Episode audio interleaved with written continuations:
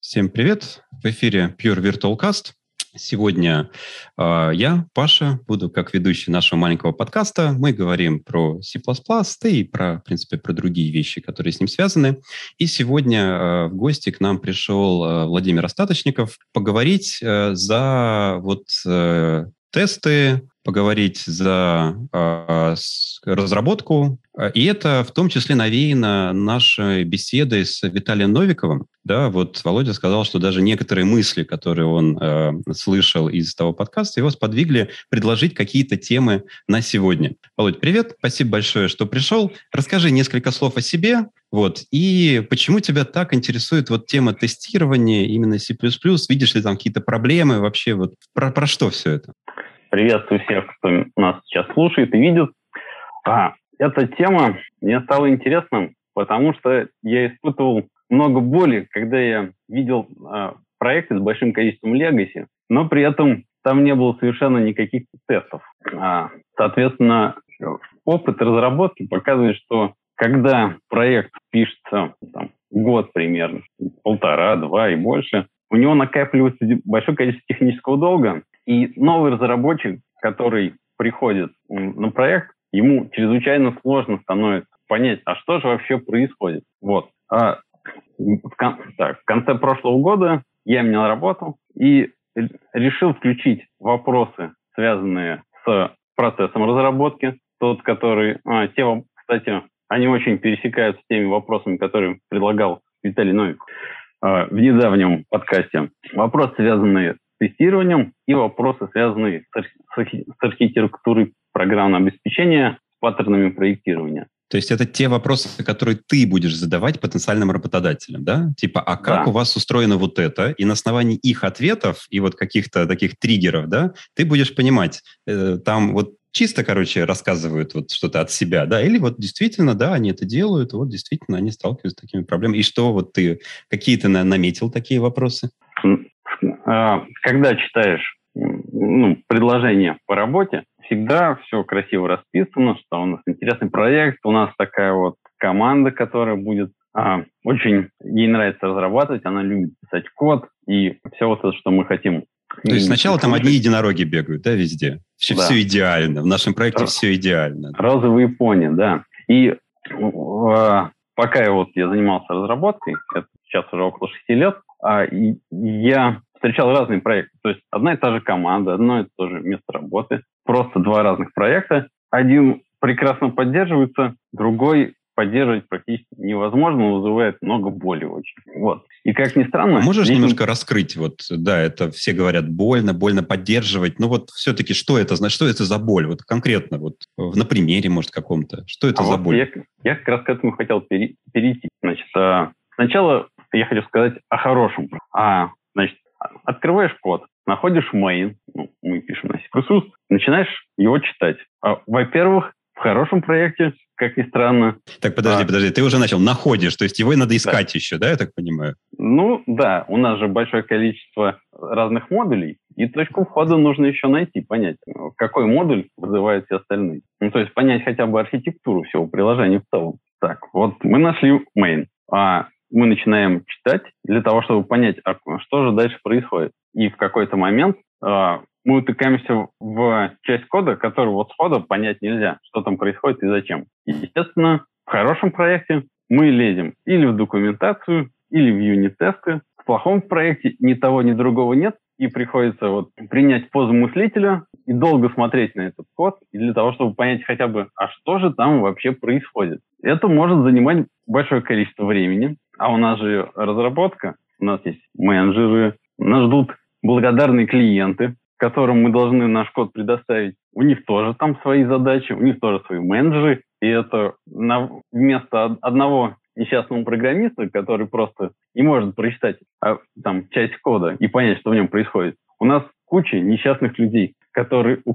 у каждого из которых своя собственная боль. И а, Менеджера точно не волнует, как найти main да, в кодовой базе. Да, менеджера это не волнует. Но, опять же, вот э, Виталий, он упоминал о том, что у разработчика и у менеджеров у них разные ценности. Вот, соответственно, менеджеру интересен продукт как нечто работающее, то, что можно передать клиенту. А разработчику это тоже важно, но важно еще то, с какими усилиями он это будет производить. Вот. Это как бы ценность разработчика, но к менеджерским ценностям она не относится никак. Вот. И, собственно, поэтому я и решил м, при собеседованиях задавать вопросы не только связанные с ответственностью разработчиков, в том смысле, а как вы... А, Давай, как задай прямо мне. Представь, что вот я пригласил тебя на собеседование, а я сейчас попробую как-нибудь выкрутиться. А, хорошо. А, хотя обычно у меня проис... А, возникает обратная ситуация, то есть когда я начинаю что-то спрашивать про юнит-тесты, меня начинают спрашивать, а зачем тебе это нужно? Но... Это был мой первый это, ответ, да. Первый же вопрос, да? Зачем все это нужно? А, ну, в общем-то, первый вопрос, который я задаю, как построен процесс разработки? В том смысле, что есть ли э, система контроля версий, есть ли CI настроенный, есть ли юнит-тесты, и вообще, как происходит тестирование программного обеспечения? Угу. Ну вот э, давай я возьму какой-нибудь из своих последних проектов, в котором принимал участие, правда, в роли менеджера, но так чуть-чуть вот попробую сесть в роли разработчика. вот, э, именно в ответах на твои вопросы, да? Да, есть система контроля версий, да, мы обязательно используем гид. У нас есть CI, но не просто CI, у нас еще и CD. То есть мы еще и стараемся постоянно порождать артефакты. Причем мы даже а, имеем некоторые гарантии, что эти артефакты реально можно отправить э, в стейджинг и, возможно, в прод-среду, потому что эти артефакты проходят разные стадии тестирования. Во время CI у нас проходит слой модульного тестирования. Дальше после CD и получения артефактов у нас проходит интеграционное тестирование, системное тестирование, а потом еще для каких-то релизов мы запускаем, может быть, и э, нагрузочное или стресс-тестирование. Ну, то есть продукт просто стоит и работает там несколько суток, а мы смотрим, что происходит с его потреблением памяти, с процессором в какой-то не критичной ситуации, а просто при обычной нагрузке. Вот у нас так вот все устроено. Вот. А, но сейчас я хочу сделать небольшое отступление. У вас команда ну, то есть вот то, что ты рассказал, тоже уже огромнейший плюс, потому что из тех, я прошел где-то 25 собеседований, потому что мне было еще... Все, идешь к нам? Уже почти, но есть некоторые сомнения. А, в общем, я прошел около 25 собеседований, я именно набирал статистику, то есть все, кто мне предлагал собеседоваться, я с ними общался. А, и, соответственно, из 25 собеседующих вот такую картину, которую ты описал, описал, что есть система версий, э, есть ICD. Слушай, можно вот уже, вот, вот уже здесь остановюсь? Тебе кто-то сказал, что у них нет системы контроля версий? То есть такие люди еще есть? Вот они реально существуют? И они, они Надеюсь, есть. хотя бы немного было из твоей выборки. Они есть, их примерно четверть. Четверть? Четверть. Ничего себе. Есть... Может, они просто не знают, что такая штука есть? Может, это были вот менеджеры? Они, в принципе, не обязаны знать, что есть гид. Ну, мало ли. Я разговаривал в основном а, Технарями, да? Тем лидами. Ну, тем лидами. Такого... Тем лиды должны знать, что у них есть Git. Я был бы удивлен, если бы тимлид не знал. Так, хорошо. То есть Git я есть, просто, но... у меня может быть bias какой-то, да, потому что у меня там вот в моей компании, в которых я работал, у меня может быть какой-то bias есть очевидный, потому что последний раз, когда я работал без систем контроля версии, это было очень давно, это был мой стартап практически, и я вот тогда просто не знал еще, для чего они были нужны, но быстро научился. Вот э, как только один еще человек добавился в проект, разработчик, сразу понял, что что-то у нас не получается. Ну, ну вот смотри, допустим, есть гид, и туда даже делают комиты. Так. Но CI-CD там не настроен. Например. Ага. Вот и вот это вот какое вот по твоим ощущениям вот из твоей выборки? То есть у четверти нету гита, а у вот CI-CD или это вот те самые четверо? Ну, где-то в районе 50%. Ага, то есть уже 50% по твоей выборке без вот таких практик. Так, подожди, а да. может они начали объяснять, что, ну, понимаете, у нас есть специфика проекта, у нас очень особенный проект, там есть очень большая сложность с, вообще говоря, сборкой его, компиляцией, у нас очень специфическое аппаратное обеспечение. В общем, в наших реалиях вот эти вот практики, они неприменимы.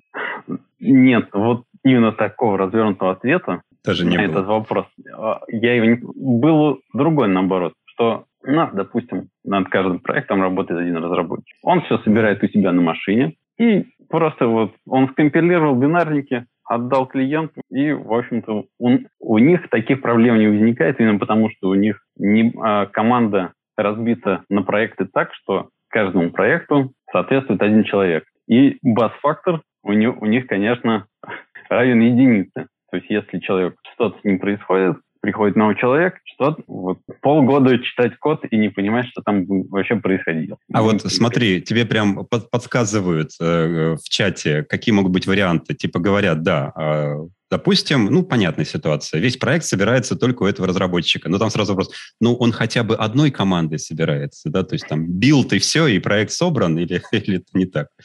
Ну, вообще, та отмазка, которую я сказал, она вроде звучит красиво, вот, но... Э, и причем тот проект, про который я рассказывал, там бы она могла прозвучать, потому что там писалось ПО под automotive, и, в принципе, оно тестировалось даже на automotive платах в CI/CD в автоматизированном режиме с автоматической накаткой на них. Вот, но как бы, да, я понимаю, что вот эти все доводы, у нас специфическая архитектура, у нас сложное аппаратное обеспечение. Может быть, просто вы этим не занялись, потому что, может, вам не нужно, потому что есть же такая ситуация, что, знаете, мы знакомы с этими практиками, да, естественно, мы следим за тем, какие практики есть в текущей индустрии, но просто в нашем проекте это не нужно. Чтобы ты так ну, ответил? Вот, собственно говоря, мне же то же самое говорили, что нам это не нужно, потому что у нас там вот, вы, выберите из подходящих вариантов один разработчик на проект, а, у нас специфическая архитектура, у нас что-то еще есть такое, что нам не позволяет. Но, допустим, есть еще вот специфическую архитектуру, это очень частый ответ даже у тех, у кого есть CI-CD, но они, и даже есть тесты, но их покрытие там мало. Почему? Ну, потому что у нас много интеграции с различными нашими партнерами. Нам для того, чтобы интеграцию, нам нужно будет писать какие-то моки. И, и вот здесь отличный вопрос нам задали еще до начала трансляции. Почему все боятся стопроцентного покрытия? Ты боишься стопроцентного покрытия? А, вот скажем так, бо... как можно бояться стопроцентного покрытия? Мы тогда знаем, что у нас есть...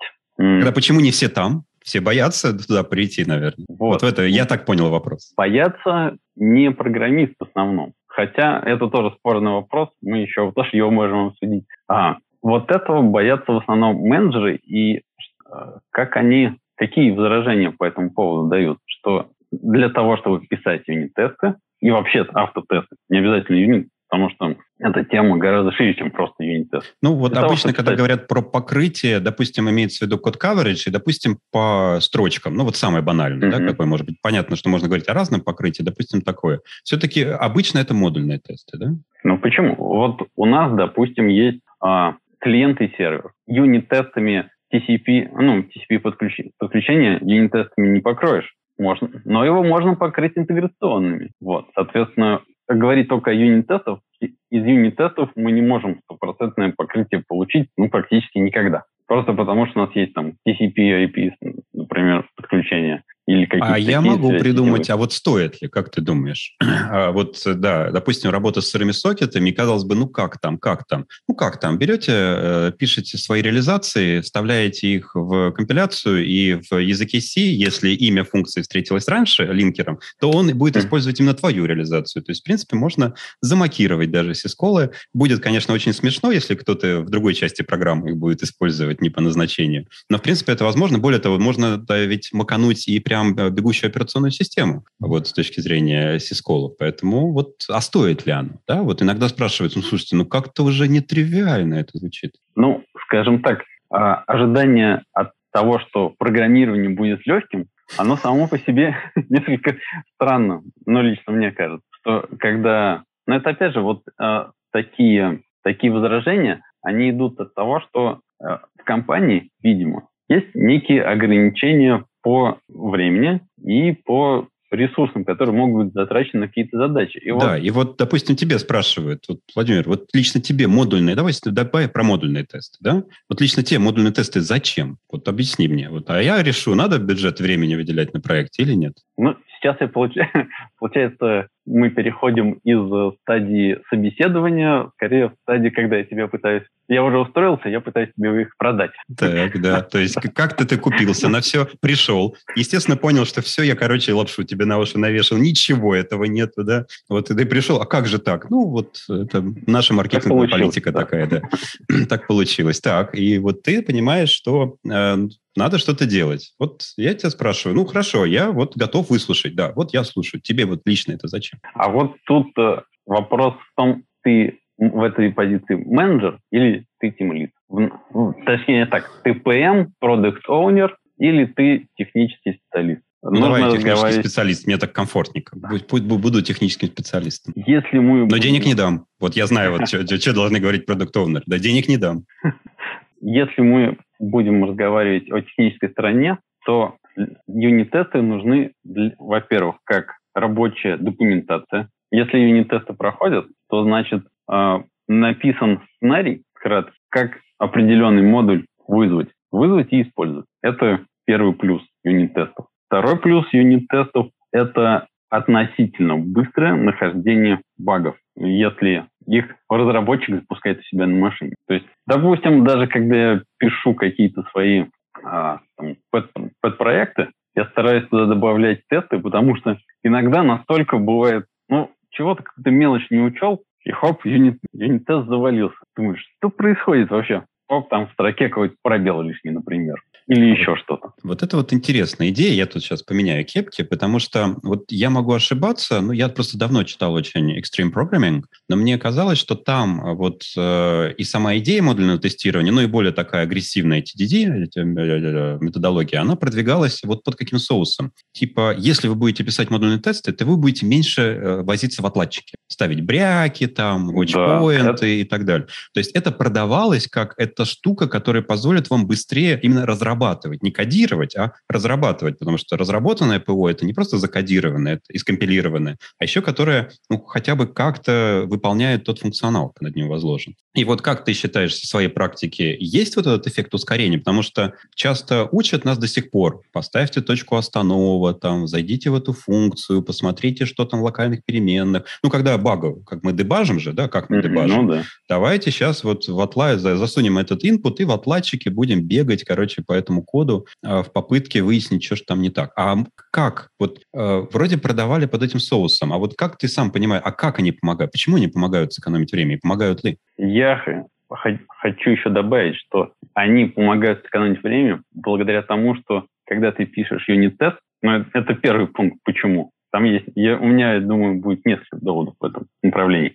Когда ты пишешь юнит-тест, ты используешь свой написанный тобой же или кем-то другим код. Соответственно, ты сразу видишь с точки зрения архитектуры, если тебе сложно и неудобно подтягивать свой код в твой, с тобой же написанный юнит-тест, ну, наверное, у тебя что-то не так с архитектурой, и надо немножечко остановиться. То есть это не тестовая фигня это ваша, да? А это вот, э, вот такая вот намек на то, что с архитектурой что-то не так. Да. Это Мне не... всегда казалось, что архитектура должна быть гибкой, да, вот качество архитектуры – это ее гибкость. Если для какой-то задачи эта архитектура вот как-то не подходит, значит, она как раз э, некачественна. То есть если она не подходит для задач тестирования, она вот в этом смысле некачественна. Да, да. Именно об этом я и хотел сказать, что как только вам становится неудобно использовать юнит-тесты или другие какие-то тесты, это значит, что с архитектурой что-то не то.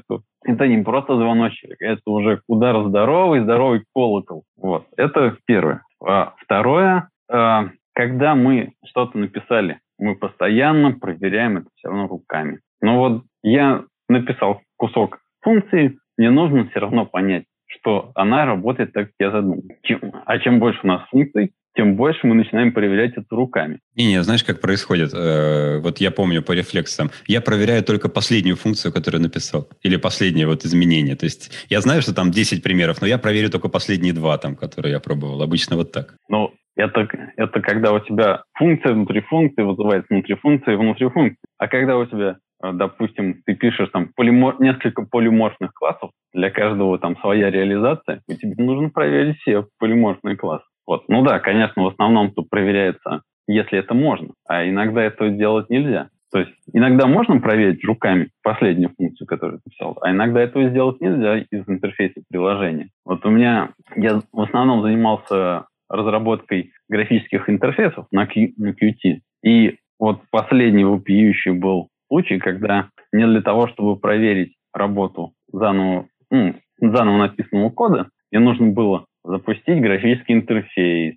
ввести логин-пароль, перейти в нужную вкладку. И вот я для этого, я уже потом руками плюнул на это дело, э, руками не стал, э, взял по автогуи и автоматизировал с его помощью. И что получается? У меня на то, чтобы запустить по автогуи, просто вот этот скрипт, меня его прогнать, это занимало где-то примерно полторы минуты. А так как постоянно функционал какой-то наращивается, или что какие-то изменения в старом функционале происходят. Ну, то есть примерно четверть или даже треть времени занимает просто запуск графического интерфейса, запуск скрипта, он прогоняется, ну, то есть это вот постоянная такая работа вокруг. А вот э, будет тебе вот такое возражение, например, а, ведь ПО меняется и требования меняются. Да, в первой версии было такое требование, вы написали тест, и все работает. Во второй версии оно реально поменялось, оно действительно другое. Теперь выход программы другой. Вы изменили код, тест сломался, и теперь приходится еще и тест переписывать. То есть дважды двойная работа. Получается. Это же прекрасно. У нас есть... В два раза медленнее.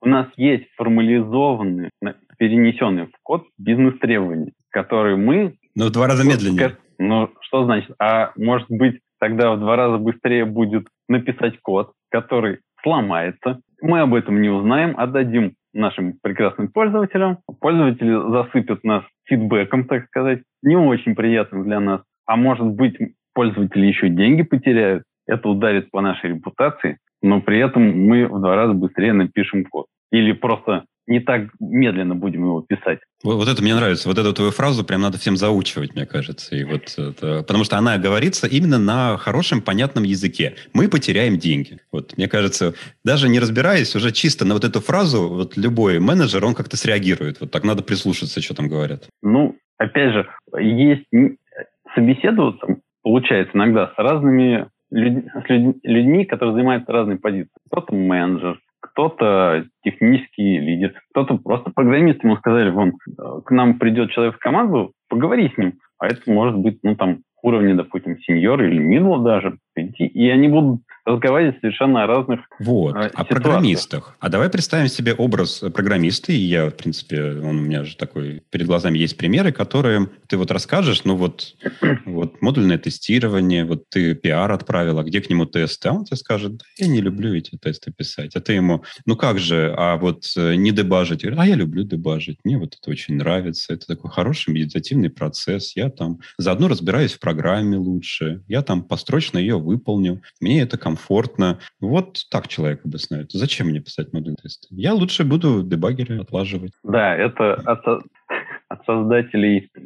В общем, у меня недавно был по поводу архитектуры программного обеспечения а, разговор с одним моим товарищем. И вот ему, значит, он тоже у себя там внутри коллектива вел пропагандистскую деятельность и по поводу того, что нужно писать короткие функции, там, архитектуру программное обеспечение выстраивать. И у один из, моему другу, один из программистов сказал, ну что такого, 200 строк кода в функции, ну глаза у тебя не вытекут. Ну как бы в этом смысле это культура некоторая, культура написания кода. Если человек говорит, что ему приятно э, ползать с дебаггером по коду, но это, так скажем, человек не хочет развиваться в каком-то смысле, то он привык, там он, не знаю, 20 лет, 25 лет пишет на чистом C, у него вот есть дебаггер, и он всю свою жизнь этим занимался. И он ну, не хочет просто развиваться в каком-то смысле. Он привык, точнее, он хочет делать то, что он привык делать. Ну, таким подходом,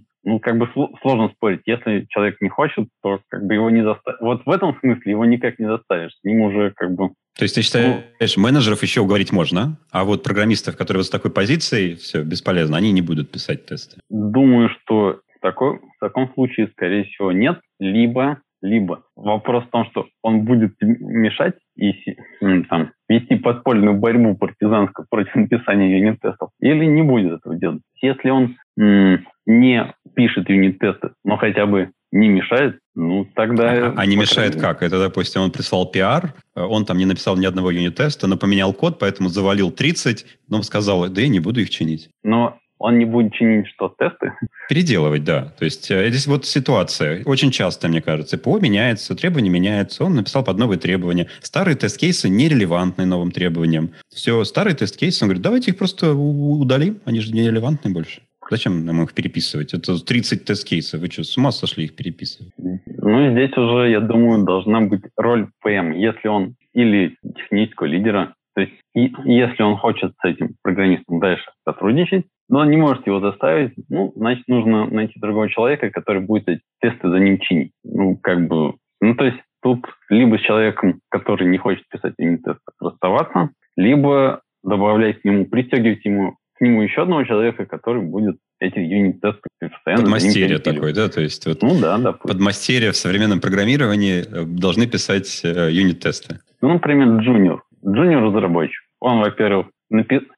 когда он пишет юнит-тесты, он входит в архитектуру программного обеспечения, он перенимает, ну, кстати, вот за таким программистом, конечно, переним, перенимать стилистику, это вопрос такой спорный, но он видит, опять же, когда ему попадается вот такой код, у него он сидит там по 16 часов за компьютером, пытаясь понять, что происходит, он на себе чувствует, что такое нехороший код, что такое грязный код, и, может быть, он подумает, что сам-то он будет писать как-то по-другому. Вот ты очень боль. хорошую вещь сказал. Знаешь, я все время помнил, что для меня вот тесты и автотесты это была интересная область экспериментов. Например, действительно, пришел молодой специалист на проект, и вот ты думаешь, так, ну что-то, короче, в основной продакшн код, ну не хочется, ну надо ждать какое-то задание, чтобы человек начал вливаться. И желательно, чтобы он получил быстрый фидбэк э, позитивный. Иначе, если мы сейчас дать серьезную фичу, короче, там, ищите его через месяц. Или к нему надо представить просто ментора, и вот ментор половину своего времени там будет аллоцировать. Модульные тесты. Хороший старт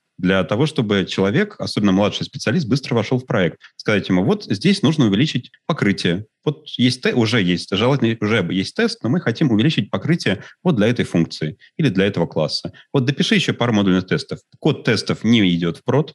Если он его напишет неправильно, ну, на CI это точно будет видно, грубо говоря, если... Но только если он напишет тест, который всегда проходит. Вот это вот опасно.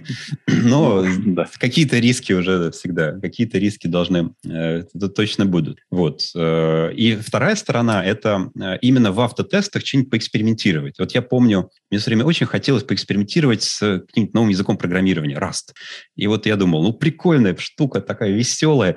Он говорит, в прод ни в коем случае, вообще ни в коем случае. Хоть, кстати, тогда, на удивление, рядом со мной было три человека, которые как-то вот в Rust вообще умели, все равно ни в коем случае. И вот это, ну, хочется, хочется. У меня же есть классная задача по нагрузочному тестированию, где мне нужен клиент для нагрузочного тестирования, код которого точно никогда не пойдет в прод. Он останется исключительно в контуре сборки и тестирования. Давай-ка я этот клиент нагрузочного тестирования напишу на Rust. Как раз, кстати, хорошо подходит, потому что там иногда даже нужно чуть-чуть побыстрее, чтобы он работал, потому что там скриптовые и питон, да, не всегда успевают такие данные с такой скоростью подавать, чтобы создавать хорошие нагрузки. То есть это прям же отличный плацдарм для эксперимента.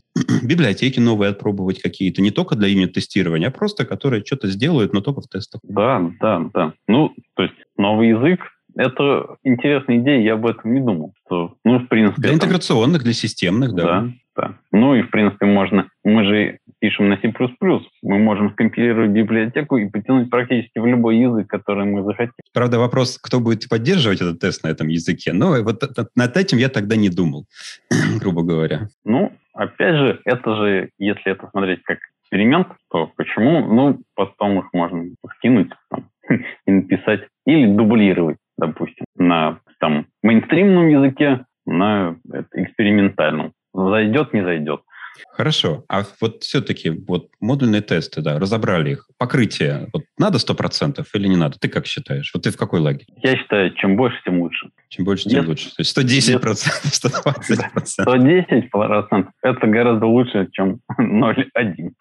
Ну, там ведь действительно начинается этот порог насыщения, когда ты, ну, ты добежал быстренько, там вот какая обычная история, там, скорее всего, только-только начал что-то писать, ну, там, 20-30 появилось, там немножко напряглись, как-то переступили экватор в 50, еще поднапряглись, там, подтянули до 80, а потом начинается вот, э, обработка ошибок для нетривиальных случаев, низкоуровневый код взаимодействия с э, примитивами операционной системы, вот, какие-то мертвые участки, про которые уже все забыли, зачем они нужны, вот, реально мертвые участки кода, да, то есть ты, при, в любом стечении контекста э, управление туда не будет передано. И они же остановят вот этот рост. Причем будет понятно, что дальше можно вкалывать невероятное количество времени в написании тестов, а скорость инкремента покрытия все меньше, меньше, меньше, и в итоге выходит на какое-то плато там, ну, кому как, 80, 90, 95. Ну, понятно, есть проекты со стопроцентным покрытием, но вот э, можно же с такой ситуацией. Надо ли дальше, вот, поняв, что все уже как бы, дальше дорого? А, я вот в этом смысле не совсем понимаю что у нас, если есть у нас мертвые участки кода, они нам засоряют кодовую базу. А мы не знаем этого, ведь очень сложно формально верифицировать их. Но просто вот э, есть код, и никто не может придумать, как бы туда вот так подать входные данные, чтобы этот if отработал. Ну, а когда-то вот, он был написан. А вот э, это вопрос очень интересный. И я же говорил, что э, юнит-тесты, одна из их плюшек, которые они дают, и вообще тесты, это то, что мы формализуем бизнес-логику. Если у нас нет бизнес-логики, которая использует код какой-то, то, соответственно, ну, наверное, мы и не нуждаемся в этом коде. То есть, соответственно, если мы не, не написали юнит-тесты, мы какие-то требования не формализовали. А если мы их не формализовали, возможно, их и не существует. Угу, разумно. Вот. А, собственно говоря, есть же еще менеджеры, у которых свои есть вопросы к юнит-тестам. И я вообще, честно говоря, нахожусь на той на такой позиции, которую часто достаточно высказывают, что про юнит-тесты менеджерам лучше не рассказывать. И вообще про наличие тестирования тоже. Потому это лучше инкапсулировать внутри технической команды. А, и вот Мое а, мнение... это вот э, такая амортиза... аморти... А, амортизационная стоимость, да? То есть мы к каждой работе автоматически прибавляем, как бы, да. ну и буду же спрашивать, вы со сколько это сделаете? Мы сразу, мы не вводим тесты в отдельную задачу, да, вот, кстати, мне никогда не нравилось тесты делать отдельной таской. Вот таска, вот в рамках нее и тесты, и код, пожалуйста, будьте добры, mm-hmm. заодно логично в одной ветке кода сразу для этой ветки эти тесты прогнали и так далее. Именно. То есть партизанить. Что... Ты советуешь партизанить. Ну, у нас есть тех лид, который защищает сроки перед менеджментом. Он в эти сроки включает и проверку. Но в любом случае, вот, ну, грубо говоря, тогда, если подходить, что код проверять не нужно, ну давайте программисты будут писать какой-то код и отдавать это клиентам. Почему мы так не делаем? Ну мы же, ну зачем нам проверять код? А правда? вот э, эти 25%, э, которые даже это система контроля версии не пользуются из твоей статистики, может они так и делают? Да. Мы не доходили, честно говоря, в обсуждении юнит-тестов до, такой, до таких глубин, потому что просто ну, разговор заканчивался раньше. То есть, ну, нет у нас нет. И уже копать куда-то глубже, ну, как бы особо-то... Было еще... Остается последний вопрос задать. А у вас будет или не будет? О, есть, если, они, если, если говорят, отличный будет, вопрос то... в чате. Прям вот отличный. Как начать писать тесты в проекте, где их отродясь не было? Вот какие бы ты советовал первые шаги? Первые шаги... Вот ты пришел вот. с утра, налил кофе, смотришь на кодовую базу, ни одного модульного теста вообще, да? Что делать? Ты разработчик. Вот вам дали какую-то задачу. Начинайте на нее писать тест. Невозможно взять, ну, проект писался там, не знаю, 10 лет. Там кодовая база миллионный строк. Прийти на такой проект и покрыть все это сразу юнит-тестами, это очень дорого. А вот, вот такая же идея у кого-то бывает. Так, нам сейчас нужно остановить разработку, нам нужно все покрыть тестами, и только после этого мы будем принимать новые фичи-реквесты. Так не советуешь? Если у ком- компании много денег, пожалуйста. Денег не дам. Тут, опять же, а, я лично не осуждаю тех, кто, у кого нет CD, CI, у кого нет модульных тестов или вообще автоматизирован. Ты Почему? просто туда не идешь работать. Я вот этот вопрос хотел оставить на, ну, на последнюю. Хорошо. Но мы, раз вопрос такой поднялся, а, для начала, а, если мы думаем, что у бизнеса всегда просто вагон денег, и ресурсы бесконечные, то, возможно, в таком случае мы и могли бы задавать такие вопросы. Но у, ком- у компаний а зачастую денег не так много. Вот я не знаю, если кто-то фрилансер или занимался фрилансом когда-то, то типичный клиент это у меня есть два дня, 5 копеек, но сделайте мне работу, которая обычно стоит 50 тысяч. Вот. Тут не до, не до модульных тестов, да? Как ты думаешь, Ну, в такой ситуации, естественно, не до модульных тестов, просто потому что ресурсов никто на это не уделяет. Вот. А почему? Ну, потому что у компании нет денег, допустим, ну, как, они, они не могут их ниоткуда взять и выделить вам. Выделительная система человека не предназначена для выделения денег. Вот, это первое. С другой стороны, со стороны программиста. Если вы джуниор-программист, или это ваша, например, первая работа, то, собственно говоря, вы, если вас туда позвали, а других предложений у вас нет, то, соответственно, чем, чем, что вам делать? Вы туда идете и просто занимаетесь, делаете то, что можете там, где вы есть. Вот. С тем, что вокруг вас, да? Да. То есть, грубо говоря, не э, идти вот этим путем, скорее всего, не получится. Мы сейчас все покроем тестами. А вот начали поступать новые задачи, может быть, исправить какую-то функцию, дописать какой-то класс, да, и вот да. к ним уже как-то потихоньку добавлять, может быть, сначала просто у себя запускать, если нет CI-CD. А если это один программист, грубо говоря, и у него нет коллег, то никто и не увидит пока, потому что код-ревью может не быть, да, грубо говоря. А потом как-нибудь, хоп, кто-то посмотрит, о, а что это у тебя такое, что за папочка тест, что там происходит вообще, да? И, может быть, какое-то вот начнется такое э, естественное распространение, да? Говорит, ой, а кто-то посмотрит, ой, а я тоже люблю, я тоже люблю красить заборы, да, и вот э, таким образом, а может быть, кто-то подсмотрит, то есть не насаждать, да, не идти с флагом, а просто говорит, спаси себя, и вокруг тебя спасутся тысячи, да? То есть э, своим примером показывать. Да, да. Ну, это, это единственный путь, которым вы можете вокруг себя хоть что-то расчищать. Ну, то есть взять, написать модульные тесты. Может быть, у себя даже локально взять себе гитлавчик поставить, в него раннером, раннер запустить, чтобы хоп, он, у вас уже свой собственный CI. Ну, может быть, он даже у вас локально на компьютере, но хоп, а вот через некоторое время, бац, вы его масштабировали, перенесли на какой-нибудь старый сервачок, еще что-то там. И так, медленно. Вот отлично еще. Александр нам сегодня прям шикарные вопросы подкидывает. Вот ситуация. Есть проект, есть CI-CD даже, но нет модульных тестов, зато есть отдел тестировщиков. я так понимаю, дальше, если что, говорят, ну вот отдел QA, тестировщики, вот они все проверят. Все, программисты, да, пишите да. код. Вот. Я сначала порекомендую э, видео Макса э, блин, Дорофеева, Макса Дорофеева, он недавно, недавно выпустил видео, называется «Обезьянки против роботов». Вот. Советую всем посмотреть. Он прямо отвечает на этот вопрос очень обширно, а я отвечу кратко. Мы говорили про скорость разработки. И вот программист написал код. Он его в любом случае сначала сам проверяет. Это без вариантов. И проверяет он его неоднократно. Как я уже описывал до этого, то есть постоянно до третьего. Вот лично у меня это может занимать до третьего времени на таком проекте. Потому что, опять же, а, в одной и той же команде бывают любимые проекты, у которых все хорошо, и вот этой же команде нелюбимые, на которых все ужасно. Ну вот они там достались какой-то другой команды, например. Там, одну распустили, там что-то там объединили, хоп, два проекта. Ну вот, это первое. Большое количество, ну, программист в любом случае на проверку своих собственных действий, своего кода тратит много времени. И пока это дойдет до тестировщика, это, это первое. Второе. Если мы пишем в команде, то у нас код зачастую взаимосвязан. Вот еще от одного рассказ еще даже одного моего друга. У него у них был проект, он писал модуль э, для графического графический интерфейс, а библиотеку, которую писал, э, которую он дергал из графического интерфейса, писал другой программист.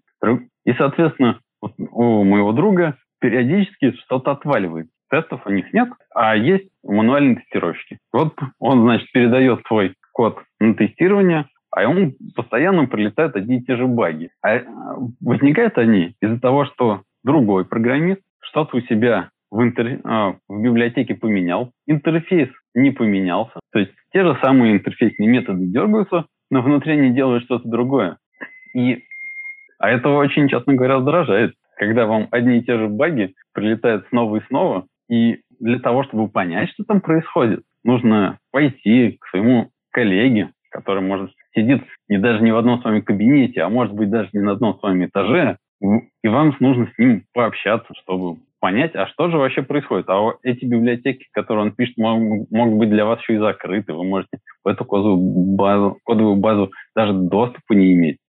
Вот. То есть вы даже его продебажить-то по-хорошему не можете. Вот. И у вас на коммуникации между программистами будет уходить большое количество времени. То есть и тот программист, и вы постоянно ловите баги старые. Вы не развиваете продукт, чините старые баги, вас это все бесит. И еще вы постоянно ходите к другому программисту, у него оттягиваете время. И еще у вас внутри команды начинается такое, так сказать, напряжение некоторое возникает из-за того, что что же ты постоянно мне что-то ломаешь? Ну, как бы опять ворох проблем возникает вокруг как бы небольшого вопроса, юнит-тест или. То есть э, ты говоришь о каком-то даже вот чувстве удовлетворения, что, например, ты сам, программист, написал код, ты сам написал модульный тест, ты сам поймал свой баг, еще пока он даже не дошел там до какого-то отдела тестирования, ты его починил, и это хорошо, тебе это приятно. Ты думаешь, о, какой я молодец, я вот поймал такой баг, я его сразу починил. А если к тебе придет другой человек и скажет, или самое страшное, прилетит тикет в джире, баг, вот, это сразу, вот он гад, а, вот сразу негатив какой-то, да, то есть э, модульные тесты порождают позитив, позитивный настрой, да, в этом плане. Или препятствуют вот это порождению лишнего негатива, потому что все-таки, когда ты нашел свою ошибку, это гораздо приятнее, чем когда кто-то другой нашел твою ошибку.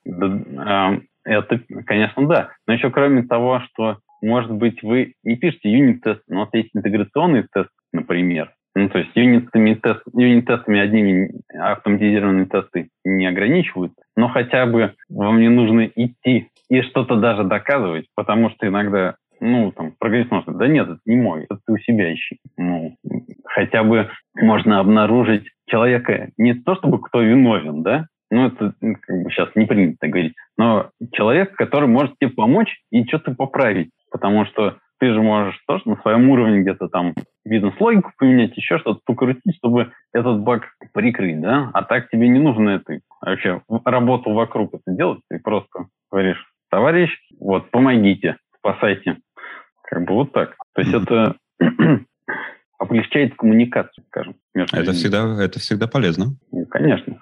Ну и менеджеры в основном, если они об этом заботятся о том, чтобы внутри коллектива а, люди, так скажем, команда была сплоченной, а не наоборот разрозненной, то они на это должны обращать внимание. И вот э, есть ли еще какие-то вопросы, которые ты задаешь? И как, как, может быть, ты по ответам э, понимаешь, вот это, да, проект, там прям все хорошо? А, собственно говоря, э, мы сейчас обсудили то, что говорят у нас а, обычные разработчики, то, что связано с а, ПМами, но вот есть еще тимлиды, и они тоже иногда бывают против. А, и они нам э, на что ссылаются? На сложность архитектуры в основном. То есть, или на то, что у нас настолько проект динамичный, мы постоянно что-то добавляем, что-то выкидываем, мы постоянно должны будем переписывать юнит-тесты, ну, то, что мы уже обсуждали. Uh-huh. Вот. Ну, в основном дают именно на сложность архитектуры. То, что мы сейчас вот должны будем писать много моков, а, должны будем дублировать сторонние сервисы, а на это очень много времени уходит. И а, в основном про юнит-тесты, в принципе, все говорят, что это якобы потеря времени. Но мы об этом что можем подумать, что у компании очень ограничен, ну, достаточно ограниченный ресурс. То есть э, будет происходить когда будет происходить что-то плохое, у вас будет переработки, у вас будут, ну, опять же, напряжение внутри коллектива от того, что у нас нет ресурсов, нам нужно было сдать еще вчера или позавчера, а у нас еще баг, который мы будем искать две, причину, которую мы будем искать две недели. А хотелось бы быстрее, да? Ну, дело не в том, что мы будем искать баг две недели. Дело в том, что у компании нет на это ресурсов. Она не может вам дать две недели на это. Угу. И э, ты считаешь, ну, это в ситуации, когда тесты уже есть, да? Когда их нет. Это может быть, когда, и, когда их и нету, то же самое происходить может. Ну, точнее, это скорее будет происходить, когда их нету. Потому что у вас сложная архитектура, в ней очень сложно разобраться. Каждое изменение вносит свой сайт-эффект куда-то. То есть у нас вроде мы чиним в хвосте, а от голова почему-то отваливается. И никто не знает почему. Вот. Ну, вот и если называется... такая ситуация складывается, ты считаешь, что вот э, именно подход с тестированием, а каким? Вот, э, вот куда кидаться в первую очередь? На модульные, на интеграционные, на системные? И можно в других категориях посмотреть? Это зависит, я думаю, от того, какой продукт вы разрабатываете. Если у вас какая-то есть просто десктоп-приложение, ну, интеграционных, допустим, у вас там нет базы данных даже, какое-то программное обеспечение в вакууме находящееся, ну, тогда у вас юнит-тест. Если у вас мало, допустим, тонкий клиент есть, написанный как десктоп-приложение, есть сервер, то, наверное, стоит к этому добавить еще и интеграционные, а может быть даже и end-to-end тест.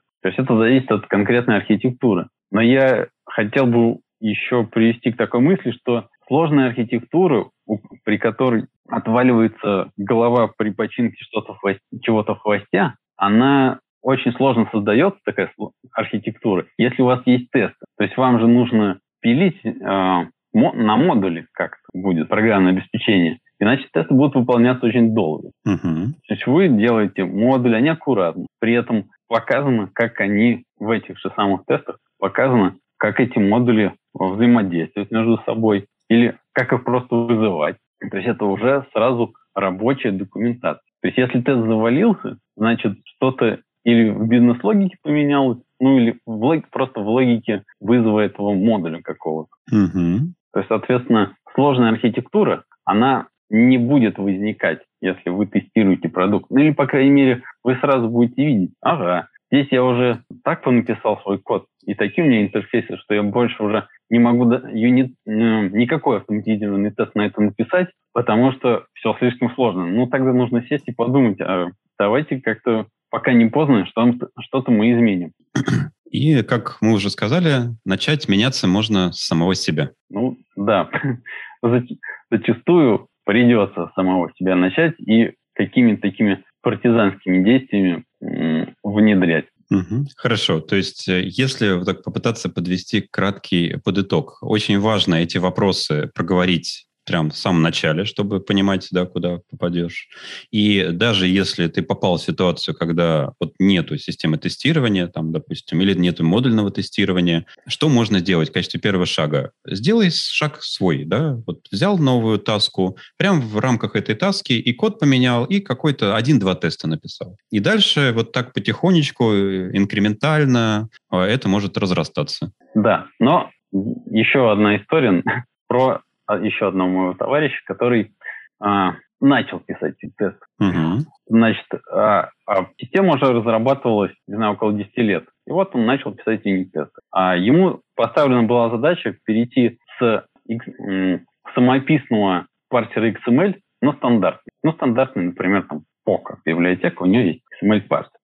И вот он начал писать юнит-тесты во время разработки, и оказалось, что вот в этой системе, которая 10 лет на проде, а у нее XML половина невалидные, там хранятся в базе, а база уже не маленькая. И юнит-тесты, они защитят еще и от таких вот, казалось бы, маловероятных ситуаций, а на самом деле они вот достаточно часто бывают, что просто что-то на, на самописном костыльном каком-то модуле было, и он работал не так, как, как нужно, но, в принципе, свою задачу выполнял. А потом мы хотим перейти на какой-то другой продукт, который, может быть, там, дает нам больше производительности, ну, просто удобнее в использовании. А мы этого не можем сделать, потому что у нас то, что на, было сделано на старых модулях, оно просто не, не может быть воспринято новым. Вот да, можно попасть и в такую ситуацию. А, ну что ж, нам тогда, наверное, подведя итоги, нам э, пора, во-первых, спасибо большое тебе Володь, за то, что пришел, рассказал. Мне кажется, это важная тема. Как показывают некоторые опросы, действительно существуют большие проекты, где либо малый процент модульного тестирования на C++, либо его нет вообще. И надо как-то вот стараться просветительской, например, деятельностью вот э, эту ситуацию менять. Надеюсь, мы чуть-чуть сдвинули сегодня. Ну, не всю индустрию, но хотя бы тех, кто да, э, нас с тобой слушал. Спасибо всем. Э, приходите слушать наш подкаст. Володь, спасибо большое. Stay C++.